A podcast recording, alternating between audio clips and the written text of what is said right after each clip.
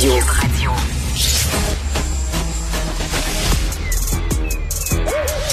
Mathieu Bocoté. Il représente un segment très important de l'opinion publique. Richard Martineau. Tu vis sur quelle planète? La rencontre. Je regarde ça et là, je me dis, mais c'est de la comédie. C'est hallucinant. La rencontre. Bocoté. Martineau.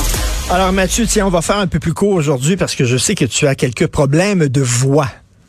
Oui, pour le dire j'ai eu une extinction de voix. Donc hier, j'étais complètement en forme et aujourd'hui, je le suis à moitié. Mais bon, c'est ce que ça donne. OK, bon, on va faire ça un peu plus court.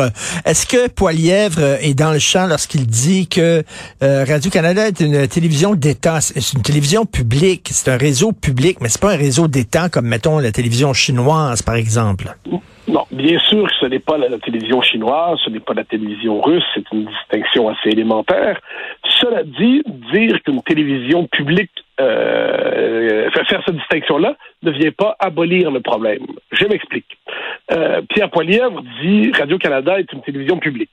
Ça devrait vouloir dire une chose, Radio-Canada devrait avoir soit un souci de neutralité, un souci d'objectivité tel qu'on ne pourrait pas lui reprocher une ligne idéologique particulière, ou alors Radio-Canada devrait accepter un pluralisme idéologique dans son, non seulement chez ses invités, parce que à Radio-Canada, il y avait des gens du NPD, du PQ, du Bloc, du Parti conservateur, c'est pas la question, mais un pluralisme idéologique dans la construction de la ligne de la chaîne. Et là, ça voudrait dire que on pourrait, on ne serait plus avec Radio-Canada qu'une petite musique qui est à peu près toujours la même sur des questions qui touchent aujourd'hui à la diversité et ainsi de suite. Donc, on l'a vu récemment dans le débat sur les drag queens, on l'a vu sur le débat sur la chemin Roxham, on le voit dans le débat sur l'immigration, on le voit toujours dans ces débats-là.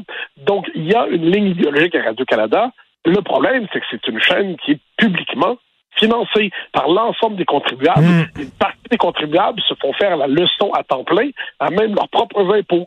Et moi, je pense que le problème est là de Poilièvre. Évidemment qu'il y a de la provocation dans ce, lorsqu'il demande qu'on présente Radio-Canada comme une chaîne d'État. Puis évidemment que chez Elon Musk, il y a de la provocation. La question n'est pas là. La question est de savoir si ça permet de nommer un vrai problème néanmoins, qui est celui de cette orientation idéologique du diffuseur public. Et ça, je pense que c'est une vraie question et plusieurs s'en détournent trop rapidement. Et ça fait longtemps qu'on le dit. Euh, on parle beaucoup de diversité à Radio-Canada, mais par contre, euh, la diversité d'opinion, elle est où? Non, mais c'est ça l'enjeu, c'est ça l'enjeu. moi, j'ai fait ma, ma, chronique dans le journal sur ça aujourd'hui, mais j'ai fait aussi un petit statut Facebook quelques, quelques minutes plus tard pour exemplifier mon propos. Puis, j'ai donné quelques exemples. Si tu me permettras de te nommer, j'ai qui peut imaginer mmh. que Radio-Canada confierait l'animation de sa matinale à Richard Martineau? Pourtant, il en serait capable, il y en a le talent, il y en a tout ce qu'il faut pour ça. On sait que c'est inimaginable. Qui penserait remplacer demain Pénélope McQuaid par Sophie Durocher? Personne n'imagine ça possible, mais pourtant, ce serait pas fou. Remplacer Michel Siauger par euh, Joseph Facal ou par Nick Payne. Ce serait pas insensé, mais on sait que ça pourra pas arriver. Marie-Louise Arsenault par David Santarossa ou par quelqu'un de cette tendance. Alors Santarossa est un bon lecteur, qui est généreux en plus d'avoir les, livres même lorsqu'il part des accords avec eux. Impossible. Remplacer Guillaume Page par euh, Guy Lantel. Qui peut l'imaginer? On sait que c'est pas possible. Qui peut imaginer Radio-Canada dire, OK, c'est vrai, avec l'approche équité, diversité, inclusion, on a été trop loin, on met ça de côté, c'est de l'idéologie dans la gestion de la boîte, on laisse ça de côté. Ça peut pas arriver. Mais ça, c'est le vrai problème de Radio-Canada. C'est-à-dire, c'est une, il y a une ligne idéologique qui ne se dit pas. Et quand Radical nous dit, on prend pas nos ordres du gouvernement, j'en doute pas. Franchement, je pense pas qu'un bureau, il y a une connexion entre le bureau du premier ministre et les journalistes, ça va de soi. J'ajoute qu'il y a d'excellents journalistes à Radio-Canada. Il y a d'excellents animateurs. La question n'est pas là.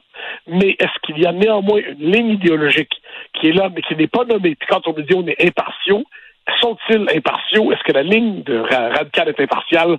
Bien sûr que non. Et ça, je pense que c'est un vrai, vrai problème que devrait soulever euh, l'étiquette nouvelle que Twitter lui a collée. Et souvent, lorsqu'on invite des gens un peu plus à droite, un peu plus conservateurs, c'est pour s'en servir comme pignata. Oui, ou alors comme caution. Mais oui, tu as tout à fait raison. Puis, euh, donc, y en a, on en a un de temps en temps parce qu'il le faut. Euh, Peut-être qu'ils sont bien traités de temps en temps, ça arrive. Mais sur le fond des choses, ils sont invités sur le mode euh, l'invité controversé du moment. Le jour où Radio-Canada va nous présenter tel ou tel néo-féministe, tel ou tel intellectuel de gauche, tel ou tel multiculturaliste comme des figures controversées, là, ça va commencer à être intéressant. Mais pour l'instant, le biais idéologique est tel que c'en est choquant. Euh, quand à tout le monde en parle, on évite la drag queen en chef du Québec, mais qu'on prend même pas la peine de donner un écho raisonnable au point de vue de ceux qui s'opposent à la présence des drag queens dans les écoles sur une base raisonnable, Là, il y a, une, distorsion de l'espace public.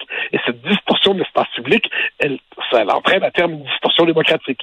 Et en, terminant, euh, écoute, est-ce que tu es d'accord avec Guy Fournier aujourd'hui qui dit qu'on devrait revoir le mandat de Radio-Canada, entre autres pour la publicité? Est-ce que c'est le rôle euh, d'un diffuseur comme Radio-Canada d'embarquer, de participer à la course au code d'écoute? Ah ben moi, je trouve c'est terrible. le Radio-Canada ne devrait pas être sur la publicité. À un moment donné, faut pas, elle peut pas avoir des avantages du public, c'est-à-dire le financement massif, et ensuite avoir des avantages du privé, c'est-à-dire la publicité. Et ça, je pense que c'est un vrai problème de Radcam qui devrait se recentrer sur une mission plus culturelle, qui devrait se recentrer sur la production d'œuvres culturelles, qui en matière d'information devrait faire un travail neutre et qui devrait éviter justement de faire concurrence au privé dans un domaine qui n'est pas le sien. Sinon, ça déstabilise, ça destruction, ça crée un, rapport de force qui est complètement désavantageux dans le milieu des médias. Et je veux pas péter les bretelles, là, mais dans le journal de Montréal, aujourd'hui, preuve qu'il y a une diversité d'opinions. Euh, tu écris là-dessus. Euh, José Legault écrit aussi sur le même sujet, totalement euh, deux visions complètement à l'opposé entre toi et José. La preuve que justement, il y a une diversité d'opinions. Merci, repose ta voix, Mathieu. On se reparle demain. Merci, bye bye. Salut.